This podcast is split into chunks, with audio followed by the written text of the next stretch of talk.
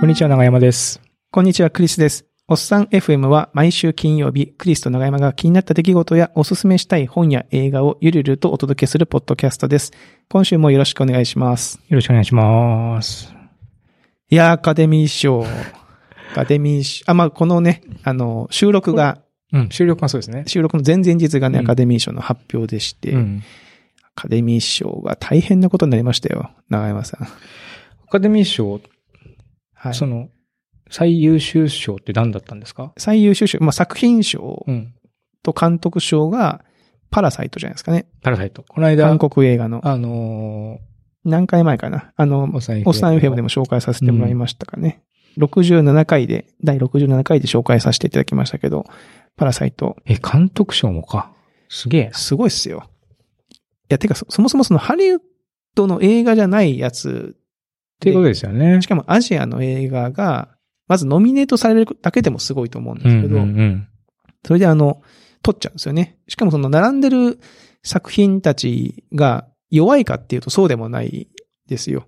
そうですね。別にその、ううんん、ほどれが撮ってもおかしくない。ジョーカー、そうそうそう。アイリッシュマン。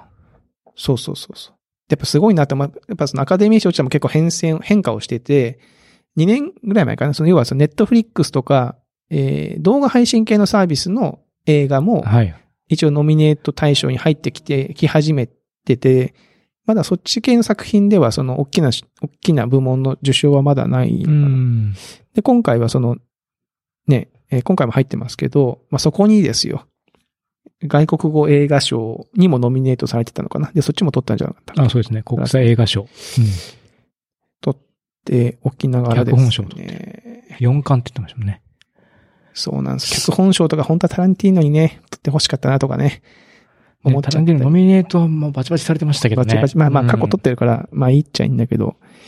いや、すごいなと思いますよね。韓国映画。まあ、あの、町山さんが解説、別のポッドキャストとかで、あのラジ、ラジオ番組か、で解説をしてましたけど、ええやっぱその韓国のやっぱその、映画の力の入れ方がすごいみたいな感じで、要はその国費で送り出してるっていう話がかあの言われてましたよね。まあ、要はその韓国の映画産業は昔から結構ほら、国策として映画産業を盛り上げていくぞだったんだけど、うんやっぱその、そそもそも韓国自体のね、ハングルで喋って、韓国国内だけをターゲットにした映画を作ってると、マーケットがちっちゃい、そうそうそう。んんやっぱ世界に向けてっていう意味で、そのハリウッドで映画の修行してこいと。で送り出してるっていう話を言われてて、じゃあその渡航援助だったりとか、あ、そうそうそう、そもうそうそうそう。そういった補助をして、で、向こうで技術を学んで、で、韓国映画にまたうん力を貸してほしいと。そうそう。で、やっぱその、言われてたのが、やっぱその、パッと見の、その、品質感というか、やっぱ B 級映画って、見ると、ちょっと貧相な感じするじゃないですか。パパッと見の、パッと見の映像の印象とかが。で、パ確かにパラサイトはめちゃめちゃよくできてたんですよね。うんうんで、僕はあの、デビッド・フィンチャーとあれを足して2で割ったような映画とか言いましたけど、やっぱその、映像の質感とかもう、ん。めちゃめちゃいいんですよ。うんその、フィンチャー感があるんですよね。ピンチャー感ね。あの、重い感じの。うんやっぱああいう映像とかがちゃんと作れてうん、計算して作れるのはやっぱすごいなと思ったんですよ。いや、素晴らしいですね。ねやっぱそういうのが作れるっいやて素晴らしい。ーまあ、この収録の今週の金曜日にその候補作の、あの別の候補作も公開されるんで、えー1917かなあはい。あっちもちょっと気になってるんで見に行こうとは思ってるんですけど、まあ、今回はね、やっぱそのパラサイトの躍進というか、がすごかったなと。ねえこれは、歴史的な多分、うん出来事でしょうね。でしょうね特に韓国ではもちろんそうだし、アジアという僕らのその文化圏という意味でも結構、そうそうそう。うんで、まあ、アメリカ自身のそのアカデミー会員とかの中のその、要は、こう選出するロジックだったり、あれも変わってきてるんでしょうし、うんまあ、いろんな変化の兆しをでもなんか、アカ感じますね。デミー賞のそのなんか柔軟な感じ？なんかうん、ともすると、例えばネット配信などはうん。映画ではござらんので、うん。えー我々のノミネート、我々はノミネートしません。まあ、そういうこと言ってる人もいますけどってね。いう風になり、そうじゃないですか。な感じはしますよね、歴史のある賞でございますから、みたいなね。言っても、まあもちろん言う人もいるだろうけども、うん。この辺をこう、柔軟にしてるっていうのも面白いなと僕は思うし、だからこそやっぱり映画面白いんだろうっていうね。今回の監督のね、映画だと、僕はあの、殺人の追憶かな。あた確か殺人の追憶も撮ってるねね。。そうですね。あの、大好きな映画でか何回か見てるんですけど、ちょっとまた見たくなりましたね。うんやっぱね。長山さん、そのなんか関連で映画を。そうなんです。見た見たんですか？で、まさにね、ポン・ジュノ、その監督、はいはい。えー、殺人の追憶も Amazon プライムで、えー見えるんですけども、えー母なる証明ほう。という映画、はい。キム・ヘジャとボンビンが、ボンビン。ボンビンが、懐かしい。懐かしいけど、まあそうですね、2009年の映画なんで、うん。もう10年以上前の、に公開された映画なんですけども、えーこれ面白かったですね。いいっすか、うん。これどういう映画なんですか？あのーまあ、韓国の田舎の街、で、かつ、まあ、割とこう、貧しい田舎をちょっと描いたような感じなんですね。でそこでこう、シングルマザーのお母さん、キム・ヘジャの、と、あと、ウォンビンが、えー演じるトジュンっていう男の、まあ、青年が、まあ、出てくるんですけども、えーっと、そのトジュン、ウォンビンが演じてる、えー青年は、ちょっとなんですかね、若干こう、障害というか、発達障害というか、こう記憶が曖昧だったりとか、こ言葉がうん。上手に出喋れない。まあ少し幼稚な感じの、まあ障害があるような感じで、それを支えるお母さんが出てきて、で、ある日殺人事件が、その田舎で起きるんですね。ほうほうほう。さえっ、と、女子高生が殺害されてしまうんですけども、女子高生をこう、直前まで目撃していて、で、かつ、その物証も残してしまうわけですよ、モンビンが。現場に。それで、まあ、犯人だろうと言われて、で、そのままこう、犯人にされてしまうんだけども、えー母親は、いやいや、そんなはずはないと。うちの子はやってないんだっていうので、で、あれこれ自分、その、まあ最初はこう、警察に交渉しに行ったり、弁護士呼んだりとかするんだけど、自分で、こう、事件の真犯人を追うぞっていうので、いろんな人にあ会って話を聞いたりとか、えーして、こう、だ徐々に確信に迫っていくっていうタイプの。映画なんでそすよ。のお母さんが自分の息子の無無実を晴らす。というのが、まあ、なんですけど、うん、ストーリーとしてはそれが骨格になってくるんですけども、まあなんか、それぞれ出てくるキャラクター自身もそうだし、えーまあ、割とこう、皆さん貧しい中でどういうふうに生きていくかっていうふうな、こう、話も連なっていて、若干重いけど、ただ映像、やっぱさっきクリスさんが言ってましたけど、うん。この作品も映像すげえなっていう感じでした、やっぱり。2009年のこの映画。その映像すごいなってるのは、その、なんていうか、チープさがないみたいな。その、そう、チープさがないし、若干まあ、うんなくもないとこもあるが、でも全体を通して、やっぱり、フィンチャーっぽい。フィンチャーかフィンチャーっぽいのかな？何なんだフィろうな。ンチャーっぽい。フィンチャー大好きですか？うん、でもね、なんかね、完成度高いですね。その、例えばその貧民街、スラムな感じのところを描いてるんですけども、そのスラム、なんですかね、こういう言い方もあれですけども、やっぱかっこいいんですよ。スラム街が。絵になってる。はいはいうん。その雑然として、そういったこう荒廃した感じが、きちんと映画として、はいはい絵として完成度があるっていう、はいはいあれでも、そういうのあるじゃないですか、いろんな作品に。そういったところから始まり、うん。演出も面白いし、うんあとストーリー時点の展開も、これはまあサスペンスならではの面白さあーがありますね。僕はちょっとパラサイト見てないんですけども、パラサイトよりはもうちょっとなんですかね、えエンターテインメントとか、まあそのサスペンスというふうな軸,、軸なんで、よりこう、より、あの、多分、普通に楽しめるだろうと思うし、アマゾンプライムのジャンルによってホラーって書いてますよ。そうですね。そう、アマゾンプライムのジャンルよくわかんないけど、サスペンスホラー。ホラーではないの。うん。うん。ホラーではない。うん。最初僕もホラーなのかなと思ったけど、うん。サスペンスですね。えーうん。ちょっと見てみようかな。なんか見、見た気もするんだよな。この今のストーリーを聞いて、なんか見た気見てんじゃないですかね。するなという気もするな。えーでも、どうですか？その見終わった後のすすっきり感はあります？すっきりがない。あ、な、ないタイプないタイププですね。ないタイプね。うん。はいはい。かすかな希望はありつつも、はいまあ、悲しい話です。悲しい話だけども、その悲しさが映像に表現されていて、ラストシーンとかもいいですね。いいですか、うん。じゃあ、ちょっと心して見ようかな。うんダンサー・イン・ザ・ダークに通ずる、あそこまで暗くないが、ああ、そういう感じの。ああ、なるほど、なるほど。なるほどね。まあちょっと、2時間ありますけども、うん。見てみるか。割と、あの、テンポはいいので、ぜひ、Amazon プライムに加入されている方は、なぜか、ぜひぜなぜか Amazon プライムを押しますけども、ひ。殺人の追憶もね、おすすめなんでうん、おすすめですね。このペアで。はい。はい。いいなと思いますね。わかりました。ちょっと見てみます僕も。うーん。でですね、僕の方もちょっと映画を今回は、なんかこ今週は映画会になってますけど、持ってきまして、多分この放送やってる時はもしかすると上映が終わってるかもしれませんけど、ナイブズアウト。ナイブズアウト。はい。ナイブズアウトっていうね、これはあの、僕が大好きな、あの、ロッテントマト。あはい。映画評論サイトロッテントマト。はい。ロッテントマトで、えー、90何パーセントを叩き出してるっていう。今も下がったのかな。でも、結構こう、好評、批評家支持支持率は97%。うん。平均点は10点満点で8.34点になったという作品なんですけど、こうんれだからどういう話かっていうと、名探偵ものなんですよね。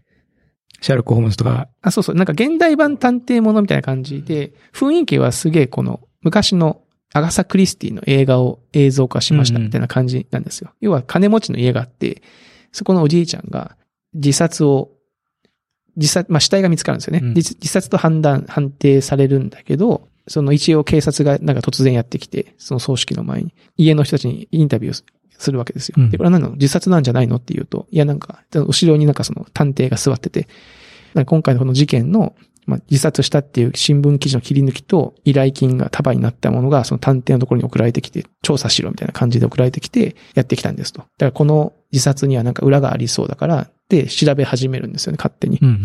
勝手にね。依頼人が誰かわかんないから。で、その、まあ、家に住んでる人たちも、まあ、金持ちの、えー息子夫婦がなんか二組とか、まあ、いて、いて、まあ、結構癖者が多いんですよ。ありがちですね。ありがちでしょ。うんで、まあ、事件の真相が徐々に明らかになっていくっていう、まあ、まあ、いわゆる探偵ものなんですけど、なんかね、なんか面白いんですよね。なんか、なんかね、なんなんだろうな、あの面白さは。なんか、すげえテンションがた微妙に高くて、あとその、はい。ドタバタな感じなんですか？ドタバタほどドタバタじゃないんだけど、なんだろうな。へ変な違和感、違和感が、あの、重厚、まあ、こう、この手のやつって、そのセットも重厚だし、そのストーリー自体もね、人が死んでてうん。遺産相続はどうのこうみたいな話だから、割と重厚に作ろうと思えば重厚に作れるんですけど、なんか変にポップなんですよへね。ー。で、なんかこう、そのギャップがなんか面白いっていうのと、ストーリー自体も、だま、騙し騙されみたいなうん。感じで、まあ僕も、おなるほどね、みたいな感じにはなりましたね。はい。で、出てる人はすげえ豪華で、えーめちゃめちゃね、なんかあの、豪華なんですよ。えーキャプテンアメリカのクリス・エヴァンス、うんあとはあの、あれです、007のダニエル・クレイグ。ダニエル・クレイグがか探偵役なんですよね。あとあの、強そう。ジェイミー・リー・カーティス。最終的に暴力で解決する。なんかあのどうどうにもなんなかったので、うん殴って解決しそうな、えー僕の大好きなジェイミー・リー・カーティスとか、あとは、あの人か、キャサリン・ラングフォードかな。えー13の理由の女の子が出出てたのかな。うーんあの、13の理由で自殺しちゃった女の子はいはいか。とかとかですね。まあ、結構有名な方がたくさん出ているのと、もうクリス・エヴァンスってそのキャプテンアメリカの人が、本当クズ野郎を演じてるんですよ。もうこれがすげえ、だからもう要はあの、キャプテンアメリカを演じちゃったら、もう要はなんでしょうね、筋肉であって、イケメンで、うん。清廉潔白なイメージがもうつくじゃないですつきか。ますよね、普通はね。その人物に。うんもうそれをぶち壊すぞみたいなもう勢いでやってきますんで、それがまた面白い。それがまた面白い。うんそれがまた面白い。あの、ハリーポッターのね、うんラドクリフ君が、やっぱそのハリーポッターの後のイメージを払拭しようと、スイスアーミーナイフに 出るような感じなのかもしれませんけどね。はい。結構ね、お良かったですね。見どころはまあまあ結構いろいろとあるんですけど、まあ、そのストーリー自体が結構あの面白いのと、役者陣の演技がすごいいい演技を皆さんしてるので、演技を見るっていうのもいい。うん。うん。楽しめる。と。すげえ良かったんだよな、これな。なんか、フラーとね、あの、ただこのナイブズアートを 見に行ったんですよ。うん。で、あの、まあ、大体映画の前って予告編が15分ぐらい、10分ぐらいか、流れるじゃないですか。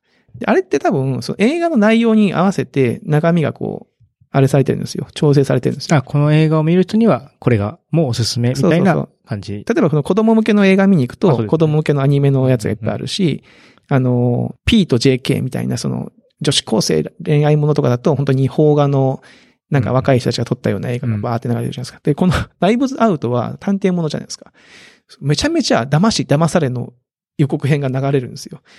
我々はそんなに騙されたいのかみたいな 気持ちになんか、大人と大人の馬鹿し合いとか、みんな騙されたみたいな売り文句がもうずっと続くんですよ。だからもうなんか、いや、わかるけどと思ってね、いや、もうちょっと違うやつも、違う味も混ぜてくんないと、ちょっと始まる前からね、お腹いっぱいになっちゃうよと思って。思っちゃいましたね。そうね。